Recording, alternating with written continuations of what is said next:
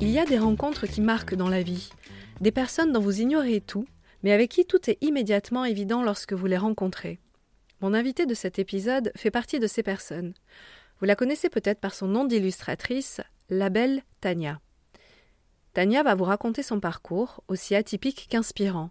Elle évoque dans cet épisode les différents slash qui la définissent, la nourrissent et l'inspirent. Elle nous raconte également comment certaines personnes connues, très connues même, on va juste parler de Karl Lagerfeld, ou moins connues, l'ont définitivement révélé et ce, dans différents domaines. Ne manquez pas à la toute fin de l'épisode le portrait chinois de mon invité, une série de dix questions qui commencent toutes par Si tu étais, qui viendra à chaque fois conclure chacun de mes épisodes. Allez, je vous laisse avec Tania et vous souhaite une très belle écoute.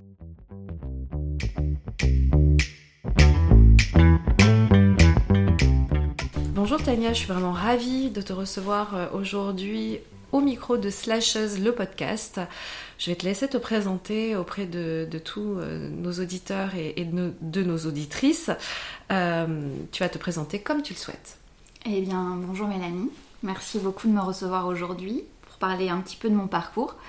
je me présente, donc je m'appelle Tania Clavry, je suis bordelaise depuis 37 ans, en fait, depuis toujours. Euh, si je dois me présenter au niveau professionnel, euh, je suis illustratrice depuis 2011 et également euh, sophrologue depuis un peu moins d'un an. et au niveau personnel, je suis maman solo d'un petit garçon de 7 ans et demi qui s'appelle Lou.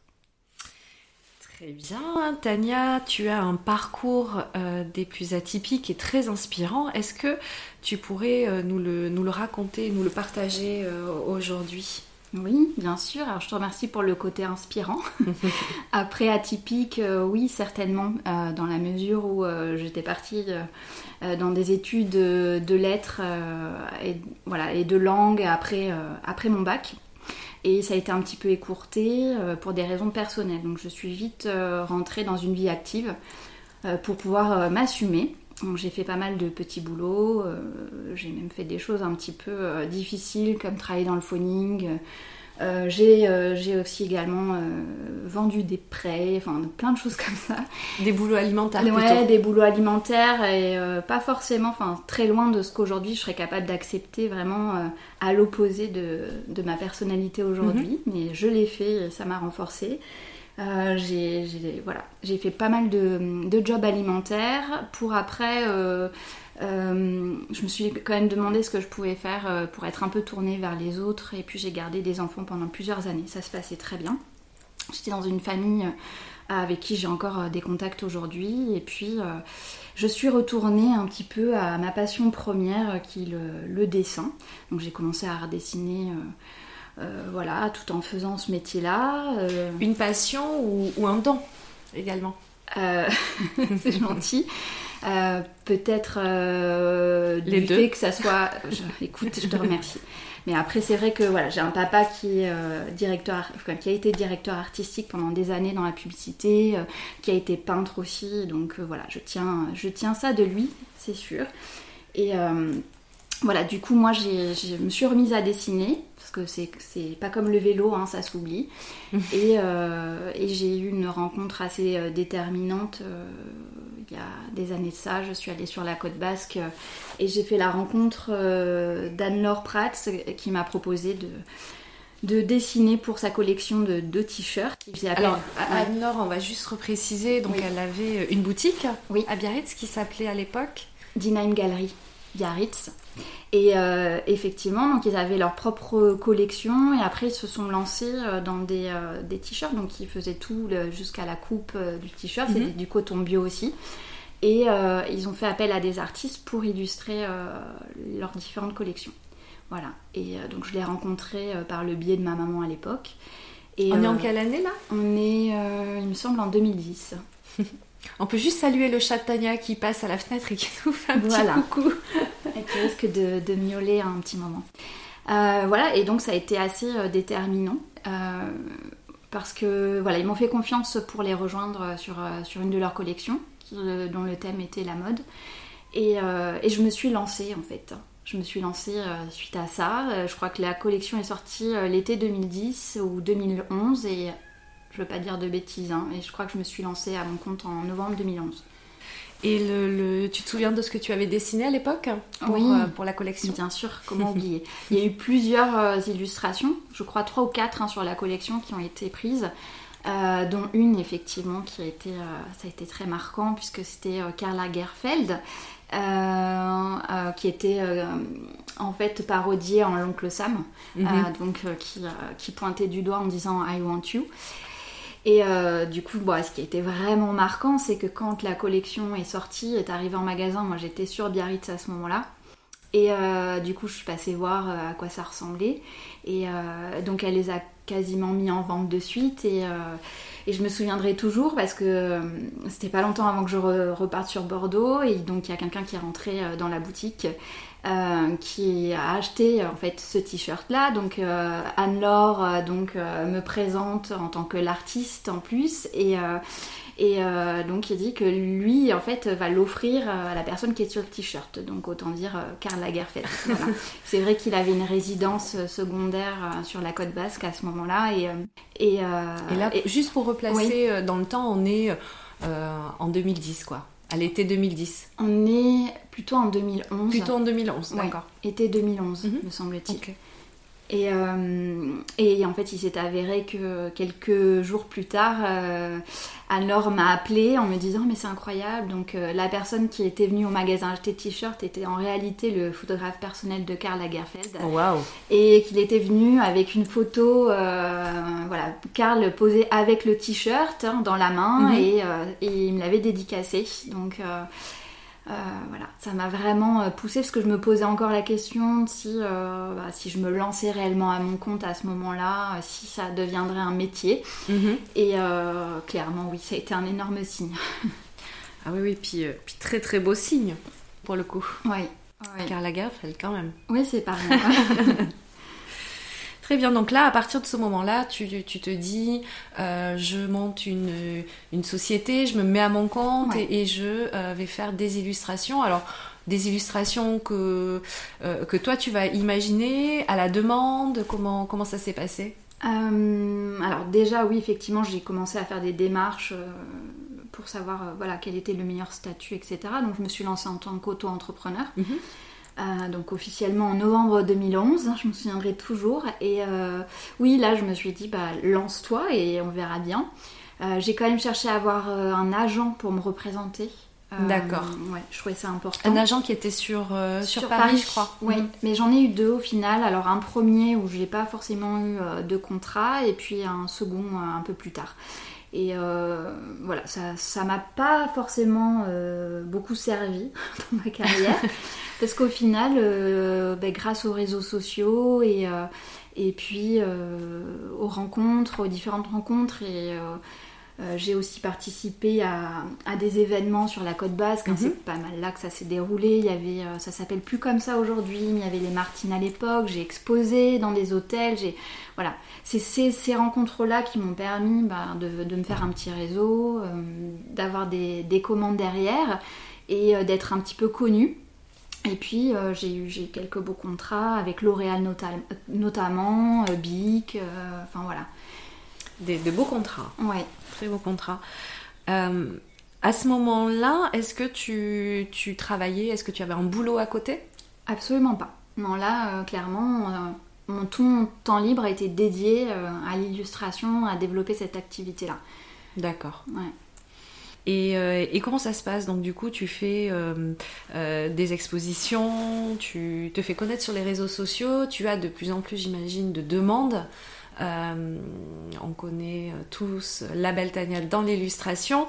Est-ce que euh, là tu t'es dit ok c'est ce que je veux faire, je sais que c'est absolument ça ou tu avais d'autres idées Est-ce que tu arrivais à te retrouver là-dedans et est-ce que tu pouvais en vivre? Alors, me retrouver là-dedans complètement, et d'ailleurs aujourd'hui, hein, je sais que ça fera toujours partie du chemin, d'une manière ou d'une autre, même si ça sera peut-être plus un métier à part entière. même si demain je gagne plus d'argent grâce à l'illustration ou la peinture, parce que je peins aussi, voilà, ça reste une passion, ça fait partie de moi, j'ai besoin de ça pour créer. Après, ça a été assez fluctuant, c'est-à-dire qu'il y a eu des périodes assez fastes avec des beaux contrats, euh, ou effectivement après euh, bah, des expos, donc euh, voilà, c'était assez régulier. Mais pour autant, un petit peu plus tard, j'ai aussi effectivement dû passer par la case boulot alimentaire, donc des mi-temps, des choses comme ça, mhm.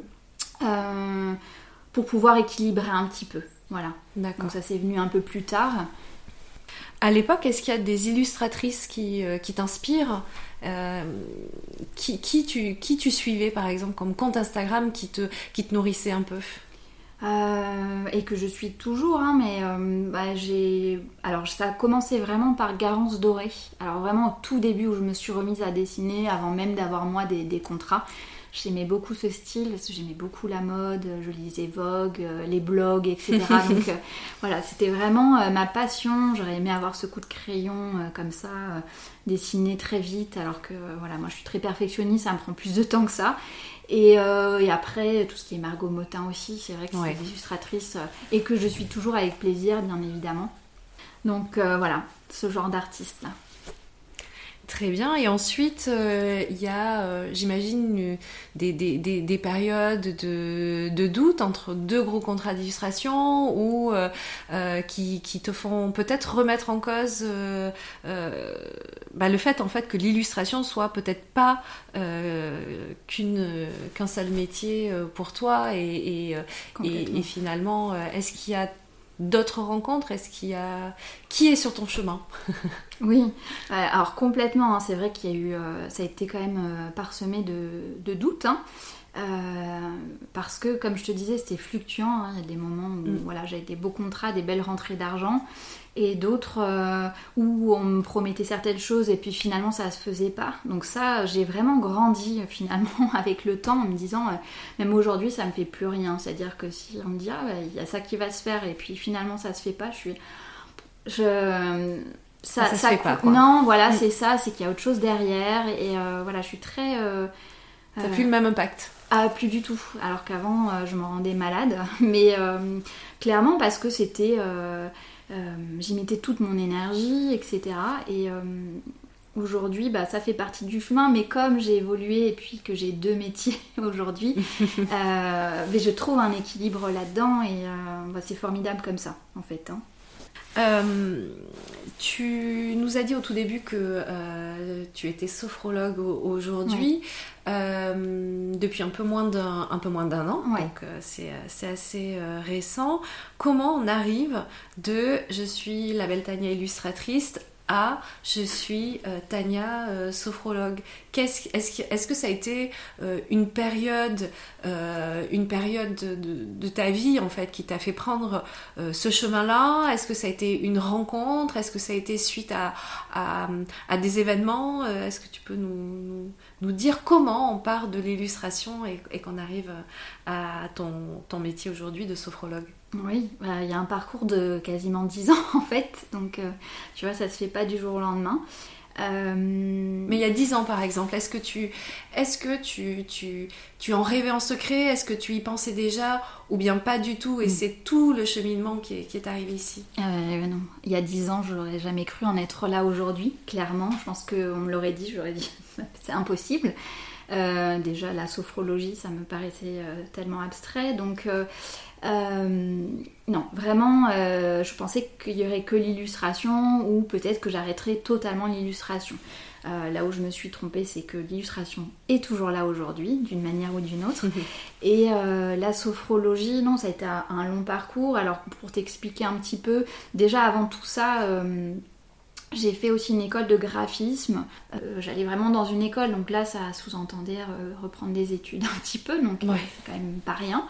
Et arrêter, j'imagine, euh, ton activité alimentaire à côté aussi, puisque là, oui, oui. c'était plus du tout d'actualité. Alors, ce qui était hyper confortable pour le coup, c'est que euh, comme c'était un fonds gestif, euh, j'avais un salaire. D'accord. J'étais payée pour aller dans cette école. Euh, donc c'était génial. Et en plus, ça me laissait des week-ends, ce que j'avais pas, parce que le, travail que j'avais, euh, bah, je bossais le week-end, donc je voyais pas forcément mon fils. Euh, j'avais des horaires un peu compliqués mhm. ou en décalé.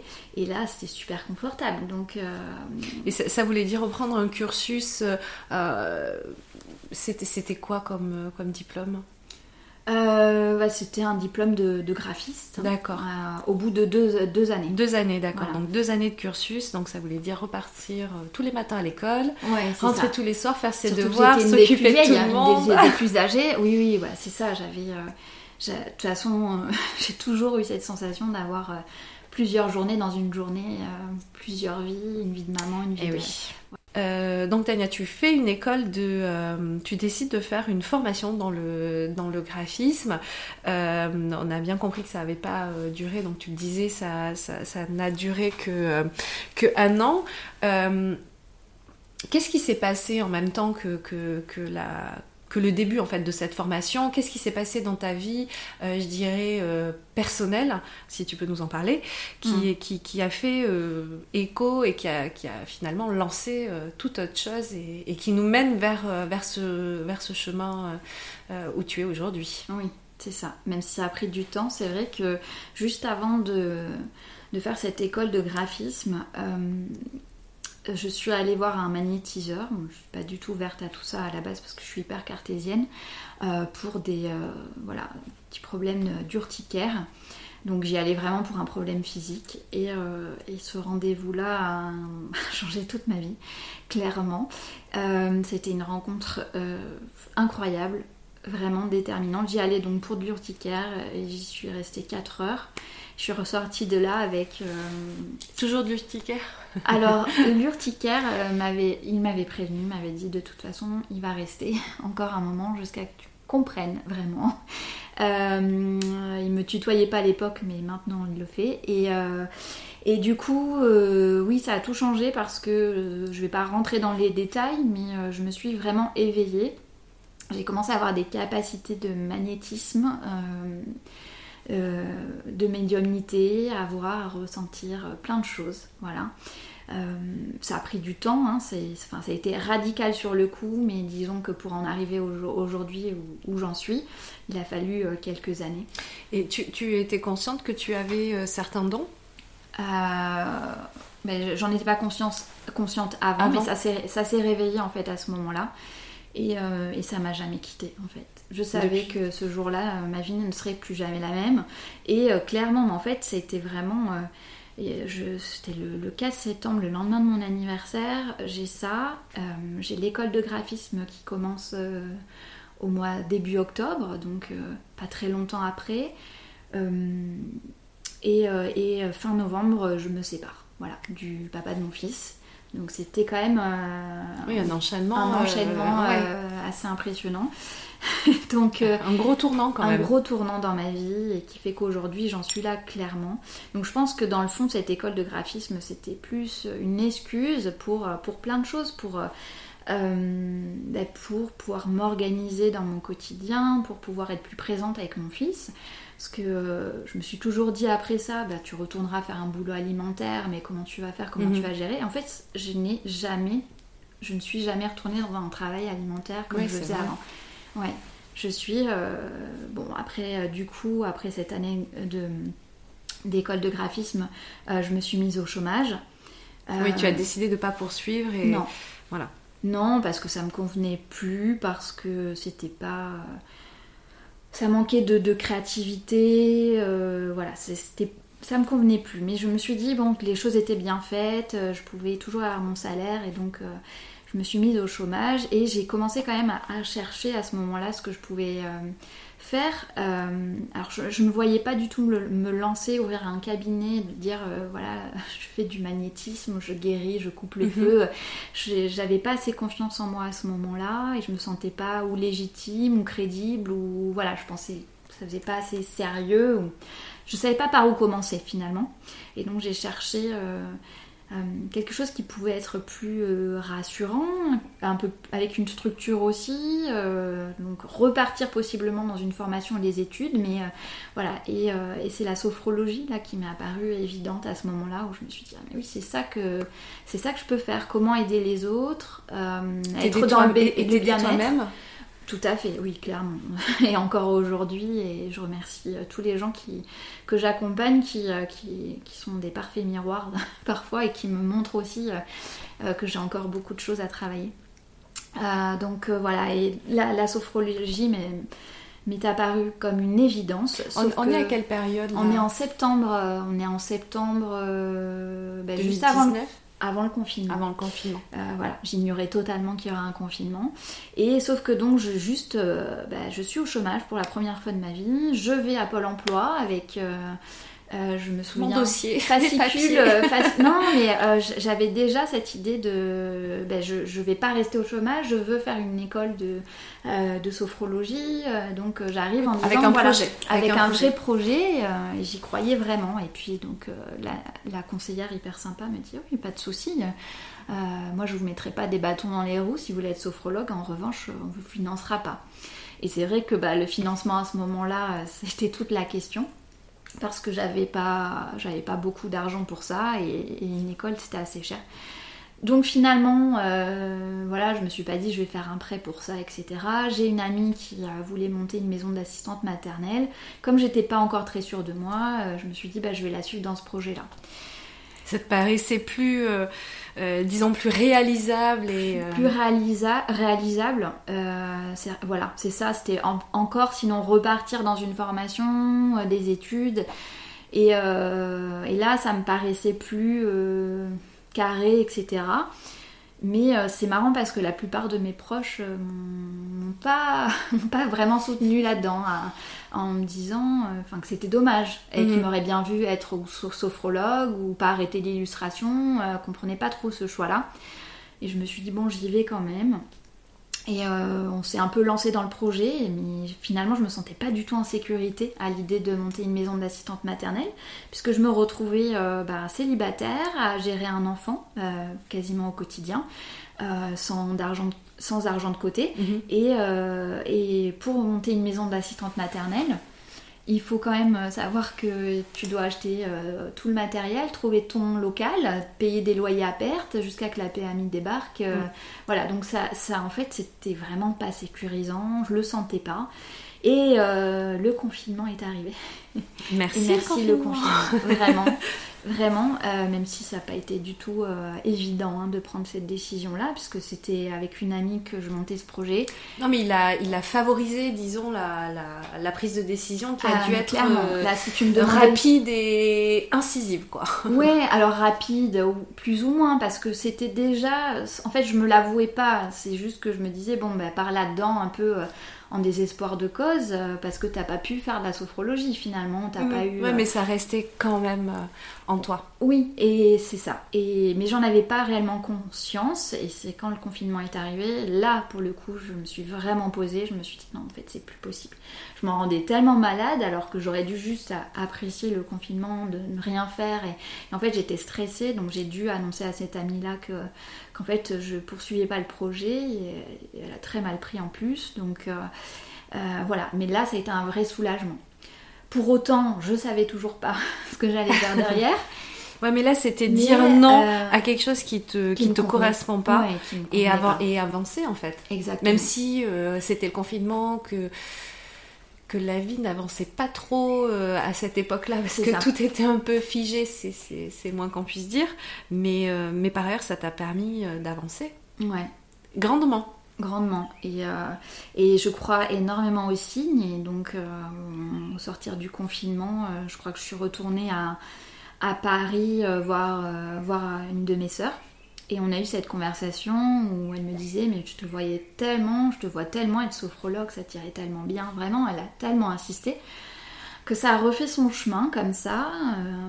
et puis, ce en allant coucher ce soir-là, je regarde un peu vite fait les écoles de sophrologie, mais peut-être à distance pour que ça soit un peu moins mhm. cher. Et puis je regarde Et puis aussi, le à distance post confinement, c'était aussi. Oui, c'était vraiment dans dans l'air du, temps. Clairement. pour le coup, ça, ça avait, ça avait encore plus de sens. Et, et vraiment, ça, je, je, regarde en plus, j'avais un CPF et depuis bah, peu de temps, en fait, il avait augmenté. Mhm. Voilà, j'ai des droits. Le, CPF, le, le CPF, le compte professionnel de formation, ceux qui vous appellent tout le temps en ce moment. Oui, bah alors. Mais qui pour le coup existe vraiment. Voilà, c'est ça. Et qui là pour le coup m'a vraiment euh, aidé parce que quand j'ai regardé ce soir-là, euh, ben, j'avais l'argent quasiment euh, pour pouvoir payer une école. C'était mm, mm. parfait parce qu'en plus via le CPF, j'avais les écoles de sophrologie directement sur le site, donc je pouvais les contacter. Et c'est ce que j'ai fait donc à mon retour à, Bordeaux. Euh, là, vraiment, ça ne me quittait plus. Je me suis dit, bah voilà. Et j'ai appelé l'école, euh, ça s'est bien passé. On a, il y a eu un bon feeling. Je me suis inscrite et je crois que 15 jours après, je commençais, je démarrais la formation. Donc la formation avec les cours à distance. Exactement. Mais ça aussi, c'était hyper confortable parce que bah, j'ai pu commencer pendant les, euh, les grandes vacances, enfin pendant la période de l'été et puis après m'organiser en semaine euh, pendant que Lou était à l'école. Euh. Et, tout en réalisant, j'imagine, des, illustrations de temps en temps. Toujours, exactement. Mais ça, ça, mais ça, ça continue tout le temps, c'est ça. J'ai de temps en temps. C'est le fil rouge en fait. Ouais. Un petit peu. C'est un peu le fil rouge. Clairement.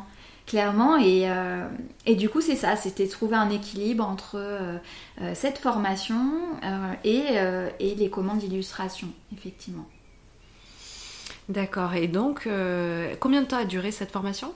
Euh, Je crois que j'ai commencé fin juillet, j'ai terminé euh, plus la certification derrière jusqu'en janvier, février, quelque chose comme ça. J'ai de cette année? De, l'année dernière, de 2021. Ouais. J'ai été certifiée, ouais, ça passe très vite. Et du coup, après, une fois que tu as eu cette certification, tu es, euh, euh, de nouveau euh, persuadé que c'est ça, que c'est ta, que ah c'est ta mais voie. Pendant que, pendant que je faisais la formation déjà, parce que c'est comme si. Là, il n'y avait, y avait aucune place au doute en fait. Aucune place au doute. Même si c'était quelque chose de nouveau, c'est comme si c'était mon langage, comme si je savais déjà, comme si ça allait être évident. vraiment, aucun doute. Comme tu dis, là je me suis dit, waouh, et, vraiment, donc j'ai passé ma certification, j'ai commencé à avoir euh, quelques accompagnants euh, à côté pour vraiment euh, que ça soit concret. Donc là, tu, es diplômée et tu, commences comment en fait tes, premiers accompagnements, tes premières missions dans, ta nouvelle vie de sophrologue? Euh, alors je suis certifiée effectivement et euh, je m'étais déjà entraînée en passant ma, ma certification avec euh, des personnes qui étaient un peu volontaires, un peu de ton entourage De mon entourage, oui c'est ça, plus ou moins pour... voilà, comme ça, pour pas me sentir jugée si je me trompais ou pas, mais finalement ça, ça s'est extrêmement bien passé. même si ça a encore plus évolué aujourd'hui, que je propose encore plus de choses dans l'accompagnement. Euh, dès le début, c'est, voilà, ça a confirmé que j'étais vraiment à ma place. Mhm. Et c'est vraiment. Euh, d'ailleurs, voilà, je te dis ça, ça pourrait être une conclusion, mais euh, quand j'en parle, c'est-à-dire que l'illustration a toujours été là. Enfin, depuis déjà toute petite, je dessinais, j'en ai fait un métier et, et c'est toujours présent aujourd'hui. Et pour le coup, c'est comme s'il m'avait manqué quelque chose avant, tu vois, mais que je ne savais pas quoi, j'arrivais pas à mettre le doigt dessus. Et finalement, en étant euh, ben, éveillée, d'avoir toutes ces capacités, de me dire, allez, en plus, tu vas euh, apporter quelque chose de concret, de... Euh, et donc en devenant sophrologue, là, clairement, c'est comme si j'étais complète. Voilà. Qu'il me manquait plus rien et que, que tu t'étais réalisée. Enfin je, ouais vraiment mm. c'est ça. Comme si je m'étais trouvée et c'est une vraie évidence, donc du coup ça, ça, aide bien pour faire la transition. Du coup Tania tu es illustratrice, slash sophrologue, slash maman, ouais. slash maman solo. ouais. Est-ce que tu as, tu pourrais rajouter d'autres slash? Est-ce que tu pourrais te définir avec d'autres slash? Ou est-ce qu'on a, on a cité les principaux, ça j'imagine bien. Est-ce que tu en aurais d'autres à ajouter? Oui, bah alors aussi en dehors de la sophrologie, hein, je suis médium, guérisseuse, enfin énergéticienne en fait. Mhm. Énergéticienne. Ouais, ça c'est quand même un, gros slash. Et, après, oui, on peut dire que je suis créative slash spirituelle, par exemple. Mhm. Ou euh, cartésienne, slash... la tête dans les étoiles. Ça, ça me définirait énormément. Parce que ancienne cartésienne, parce que je croyais en rien, et d'un jour, du jour au lendemain, comme ça, euh, bah, je me suis connectée au monde de l'invisible. Donc, je peux mhm. pas dire que je. Maintenant, j'ai mes propres croyances qui sont pas liées à la religion ou à, mon éducation, mhm. mais voilà. Donc très cartésienne de base et pour autant très connectée. Voilà. Comment tu t'organises euh, aujourd'hui dans ton quotidien? Est-ce que euh, euh, tu es aidée par... Est-ce que tu reçois enfin, des, des, des, aides, que ce soit pour gérer ton petit garçon, la maison, ou est-ce que tu es très organisée? Ce que je crois.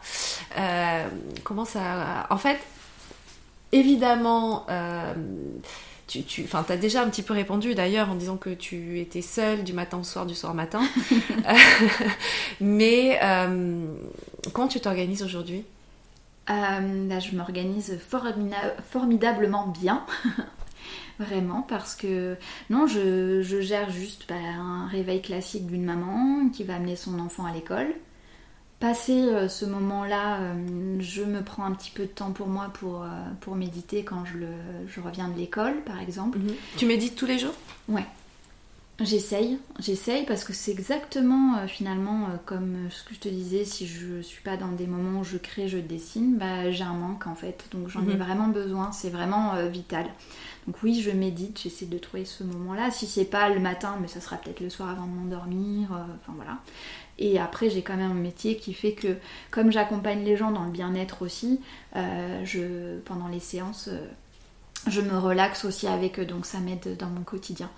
Et euh, donc après, voilà, le quotidien, ben, il est... en fait, il tourne autour de mon fils le matin qui va à l'école, que je récupère pas forcément à 16h30, ça dépend des séances, et de mes séances euh, de sophrologie. Alors dans les périodes où j'ai de l'illustration, comme c'était beaucoup le, cas en début d'année, c'était un véritable équilibre euh, entre les deux, donc je mhm. jonglais vraiment entre les deux. Et là en ce moment, on a plus euh, la sophrologie énergétique qui a pris le pas en fait sur l'illustration. Donc j'ai des journées assez, euh, assez chargées. Euh, assez denses. Assez denses, voilà. Et variées. Et variées. Après, c'est pas, euh, j'enchaîne pas les séances hein, pour autant, mais comme je fais ça sur un... Enfin, j'organise ma journée, pour, je veux pas enchaîner, je veux que ça soit qualitatif pour mes clients aussi. Et comme je me déplace parfois aussi, je vais au domicile des gens, bah, ça me prend du temps, donc voilà. Je cours un peu partout comment euh, comment tes patients enfin je sais pas si on peut appeler alors c'est des clients, patients mais ben, alors clients quand euh, ce sont des particuliers et dès que tu es dans une structure médicalisée le domaine médical ce sont des patients et comment euh, tes clients ou patients te, trouvent? Alors ben, ça, ça, a démarré, ça a démarré petit à petit. Mais du coup, je suis présente sur, sur les réseaux sociaux. J'ai un site internet qui est normalement référencé sur Google.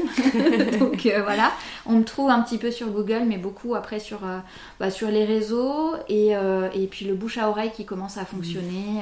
parce que j'ai travaillé aussi en, en, EHPAD en novembre et décembre et ça m'a amené après voilà, du monde et au fur et à mesure comme ça.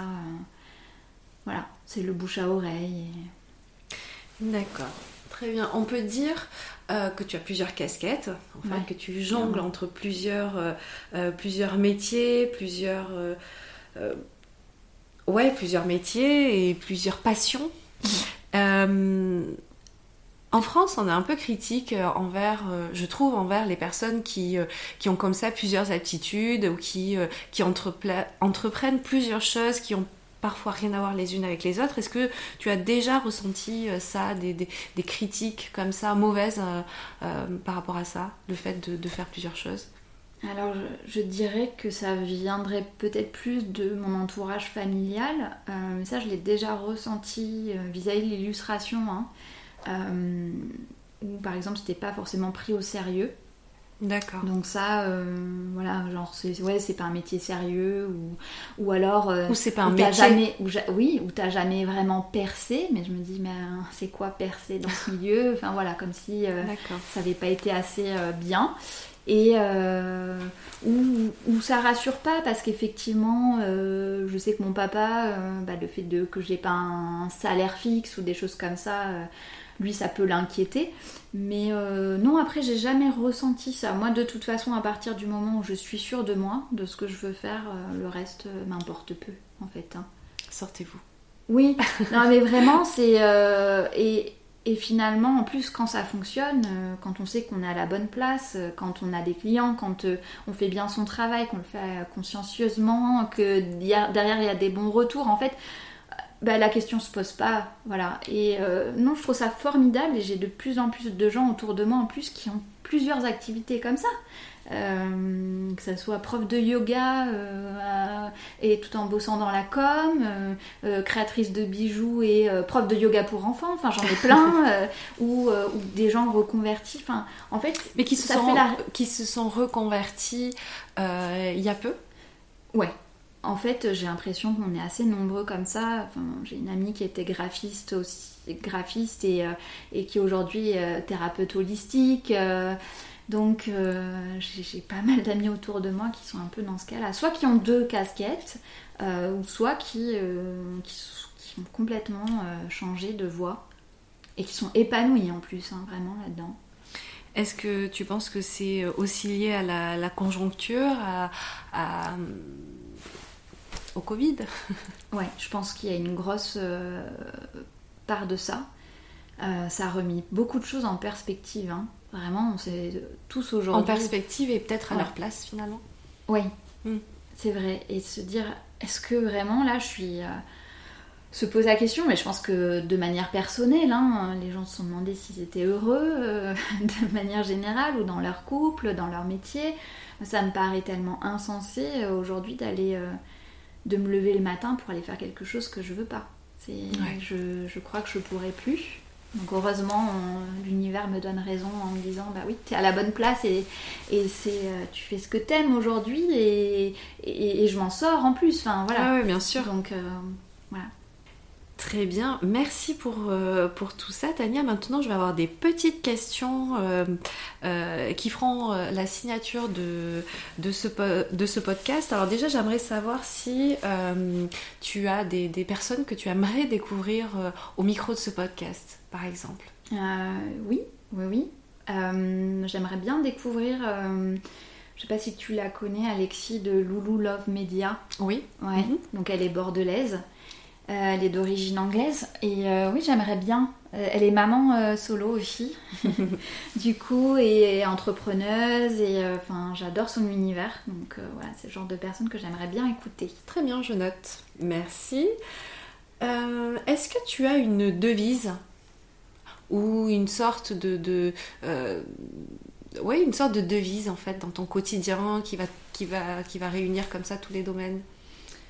Euh, Avant j'en avais une vraiment, aujourd'hui je dirais juste de s'écouter, euh, de se faire confiance et d'aller oui là où son cœur en fait c'est vraiment s'écouter et écouter son intuition et se faire confiance en fait. Et sentir que euh, quand c'est pas fluide, euh, c'est que c'est pas le bon chemin et, en tout cas d'y aller et de, se faire confiance, même si, euh, si à l'extérieur, voilà. C'est un peu hostile parfois. Ouais.